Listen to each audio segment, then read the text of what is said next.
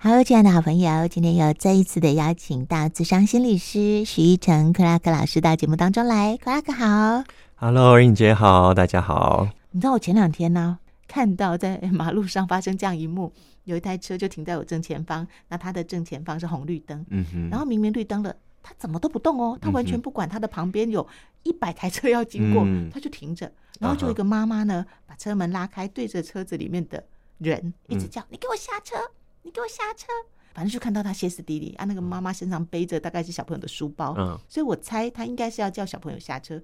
小朋友一动也不动，嗯，然后一个红绿灯过去了，交通警察就过来，嗯，关心一下，嗯，但是大概想说是小朋友很拗，就大概提醒一下就又走了。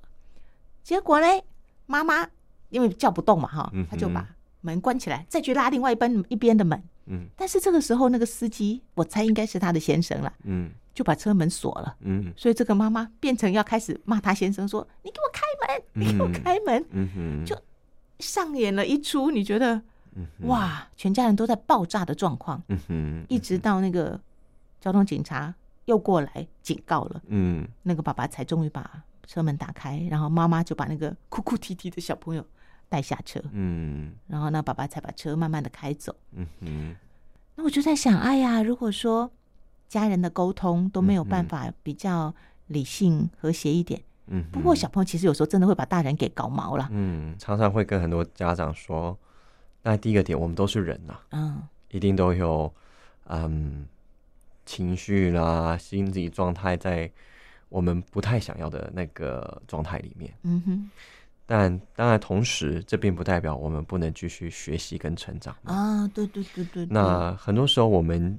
理想当中，希望给予孩子的是一个身教嘛，嗯，跟因为孩子就像刚刚所说的，他会把父母亲，尤其是最直接的所谓照顾者，整个内化吸收到自己的身体里面跟心理里面，嗯，父母亲尤其是同性父母，就是男生对爸爸，女生对妈妈，就变得是一个像一个榜样一样，哦，所以。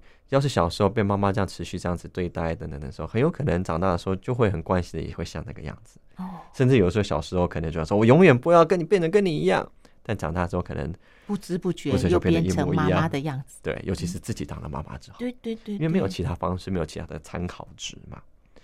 所以又回到说，我觉得一个家长，那第一个就是要认知到说我是人。那第二个要认知到，说我可以成长，而我希望能够给予孩子的状态是一个相对稳定的这个状态。嗯嗯，因为有些时候情绪的这样的一个高涨吧，有些时候的确当然会对孩子造成一些影响。嗯，那当然我常常说这很常会发生啊，因为就像刚刚二英姐说，孩子会把父母惹毛嘛，因为孩子也在 尝试在理清楚他在发生什么啦，等等。对对对。但是我也跟很多我的个案家长的个案说。最重要的那个 gem 是后面，嗯，有的时候我们会失控，嗯，有的时候我们当然不是我们想要，但是我们也知道可能造成了孩子的影响，嗯，但重要的是接下来我们是否有机会回来去做修复，嗯嗯嗯嗯，我们回来可以跟孩子再做一个对谈，甚至跟孩子做一个道歉，甚至跟孩子一起去 work，说那我们怎么样可以一起更好？这也是一个很重要的一个示范，就是说好像。那个很多事情我们经历了，我们可以回来回到自己身上，嗯嗯，我们可以回来去探讨我们怎么可以更好，因为这就是一个说我们身为人会发生事情，但是它不是故事的结尾，我们都有机会去修复关系，嗯嗯，我们都可以回到身上去看我们怎么可以更好。那当然，父母亲要当一个带领者的角色嘛，孩子没有这个能力去做这个好像关系的回归跟修复，那父母亲拥有这个能力的方式。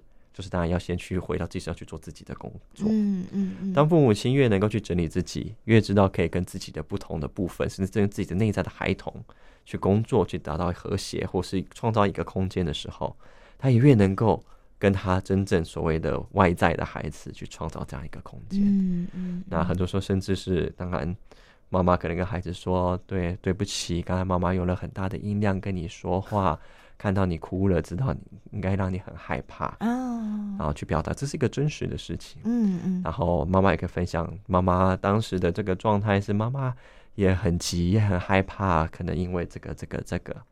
那我们是否可以让妈妈这边个道歉？然后妈妈也想说，我们看看是否能够一起去努力，我们一起来看看，我们下次能够怎么样去可能做不一样的一个事情，等等等等。嗯，是是是。那当然，有些时候要看这个孩子的年年龄层次在哪里，我们用的方式跟说的话会稍微不太一样，但是大概离不开这样的一个，因为就像任何关系，我们一定有摩擦。我们不可能是完美的人，嗯嗯，但是我们是否有些时候在于各个冲突的之后，愿意回来做修复，嗯，愿意回来说，OK，就算我们有冲突了，But I'm still here，我还是在这里，嗯，我愿意去做一些修复。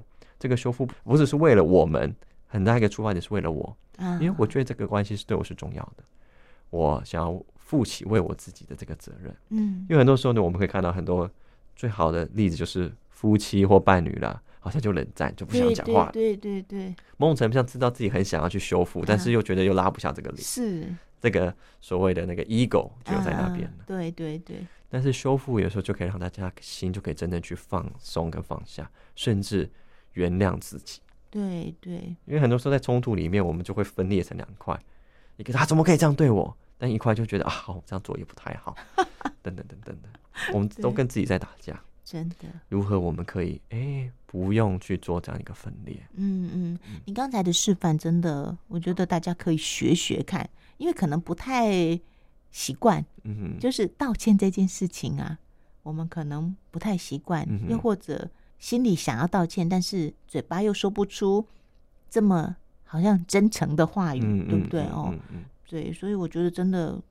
应该把刚才 Clark 跟大家示范的这一段好好的学起来，然后用自己的方式表达。嗯，因为关系其实真的需要，我觉得真的需要经营。是，对，有时候我们想说啊，吵几天就好了，可是那个好可能不是真的好。对，他只是大家又在想说啊，算了，嗯，但是并没有修复，对不对？对，嗯，那个账一直还在那边。对对对对对，没有说得好，对，没错没错。只知道可能要到某年某月，你又会把它翻出来讲，对，还没有真正完结。哦，那你这样讲的话，要让那个账啊，不要再欠那个账啊，要让它归零，就是需要彼此真诚的去说清楚，是这样吗？应该说可以一起去面对，把发生的事情两个都好好的去。去做一个对谈跟交流，嗯，因为很多时候我们好像就啊发生一些事情，然后可能过一段时间，好像这个事情就没了，嗯，又只是回到日常的一些循环里面，对对对对。但这个事情不一定没有哦，嗯，可能不管是对方或是自己，都存在一笔未完成的账在那边，对对对。那这个账一直累积累积，直到某一天可能就整个大爆炸。嗯，你看你又怎么样了？你看你看我当年你又怎么？你看这怎么样？那好像很多的，就好像一个。一个小小的裂痕不会让一个瓶子破掉，但裂痕一直累，一直累，有一天可能只是轻轻的一个东西，整个就碎掉。碎掉，对对对。所以我们希望是每个裂痕出现的时候，哦、裂痕没有不好。有时候裂痕出现，我们能够去看到它，磨一些东西啦，去修复它，反而会让这个东西更加的强壮。是是是，哦，所以关系里面其实争执是难免的，因为彼此的价值观嘛，哦，又或者做法。那所以重要的是后面我们做了什么？对，哦，然后因为其实所谓的道歉，某种层面上，我常常说，这个起步点也是起于我愿意宽恕自己。嗯嗯嗯，我愿意原谅，因为我去道歉，某种程度上，它是一个进入到一个脆弱的状态。但是这个道歉，我不是为他人而做的。这个道歉是我为了我自己而做了，我要宽恕自己。嗯嗯，我为我自己的这一份，不管是愧疚感，或是我这一份互动里面的责任，我为他负起。嗯，我对这一段关系的等等等等，我可以很真实的去表达我发生了什么。嗯哼，然后可能我有一些愧疚，一些什么，那我也可以去寻求你的宽恕。对方要不要给，另外一回事。但是我为我自己负起这个责任。嗯嗯，那至少我在我的内在里面，我自己的那个裂痕，你会变比较少。因为总会有两个层面，一个是我我自己的裂痕，我自己的未完成，对，跟我们这个关系里的未完成。哦，可是我们有时候会听到说，一个人先伤害了另外一个人，然后呢，事后才道歉。呃，有些说法会认为说，这样子的道歉其实已经、嗯、已经来不及了，因为伤害已经造成。嗯嗯嗯。那对于这样子的认知，嗯，Clark 觉得呢？对啊。这是很好玩的点，就好像这就像说，好像是你道歉也没用了，欸、反正伤害已经造成了。比方说，呃，一个人打了另外一个人一巴掌，然后才说，呃、嗯，对不起。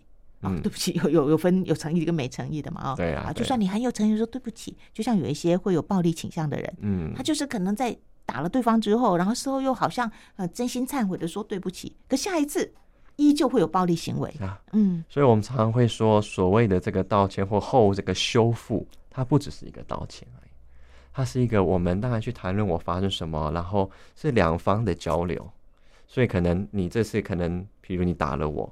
我很受伤，我很害怕，或者什么什么的。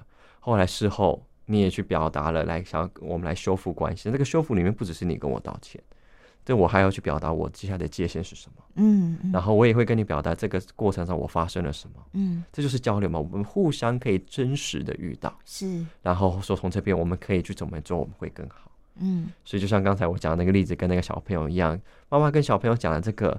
听听小朋友的过程，然后我们就一起去探讨，我们下次可以怎么样？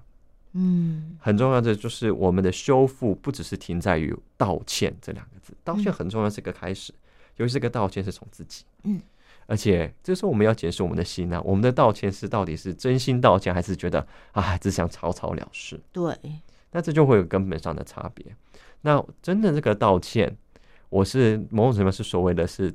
呃，建设性的愧疚感吧。Uh, 我道歉，我想说，那我怎么样不让它发生嘛？Uh. 我对一个东西觉得啊，我很不好意思做这个，理论上我应该不太想再做一次。对对对对对。所以这才是一个我真心道歉，想说我真的看到了这个我需要负责的地方啊。Uh, 那我也想要做一些变化。嗯。那我们是否可以一起？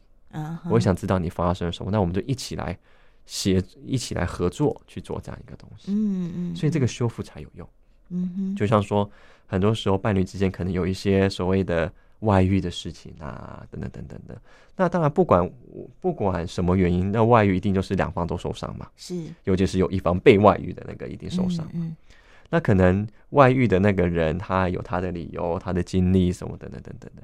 那最终还是回来，两个人是否还可以继续在那个关系里再继续更向前一步去 work 嘛？是是。那这个不只是男人说好对不起，比如男生最典型就是男生出轨女生嘛，嗯、但是大家大家都会了。嗯。那只是一个例子来说，比如男生就说啊，我下次不会再犯了。但是其实这没有真正去修复到关系，因为我们有一个层面是女生发生了什么，那她需要的是什么？嗯嗯。那如何去协调？我们可以去。持续去做这，可能女生也都没有机会去表达自己，她可能听了男生的道歉，女生也觉得我不相信啊，是，或是女生觉得那个你都只是草草了事啊，其实也没有把那个真心那个层面拿出来，那最后后面就还是会各种冲突，其实关系就没真正修复。对对，所以两方都要有机会去相遇，真实的相遇，嗯、去谈发生了什么。甚至女生像我处理过有些个案，就女生就会说，我现在真的没有办法，连看都无法看到你。我需要时间，嗯，OK，那我们就看怎么去搭配，让女生有她得到，那男生就看说，那他能够去做什么，嗯，然后从这样子去看，去配合这两个关系，嗯，或是两个人的需求，要同时照顾到两两两方，对不对？对。哦，可是关系里有时候是不对等的，就是我们也有看到很多的伤害哦，创伤的造成是关系是不对等的，一方可能是有权威，又或者一方是有恐惧。那在这种状况之下，很可能会带来呃，会带来另外一种创伤。嗯啊，创伤跟伤害在关系层面上都是因为关系的不平等。哦，我通常我都会觉得是这样。是是是，因为你关系不平等的时候，就变成一方有力量，一方没力量。嗯嗯嗯嗯，那就很容易会有滥用力量的。所以，就像说一个人有力量的时候，某种程度他就感觉可以为所欲为。对对对对对。那另外一方就是一个弱势的角色，嗯，所以我也常常邀请很多伴侣去检视说，你们现在关系里的力量是平衡的吗？哦，那关系的假如是不平衡的话，有什么可以去检视的或者是探讨的？嗯，因为关系的平衡或是这样一个平等力量的平等，是让一个关系能够长久跟健康很重要的一个因素。嗯哼，嗯。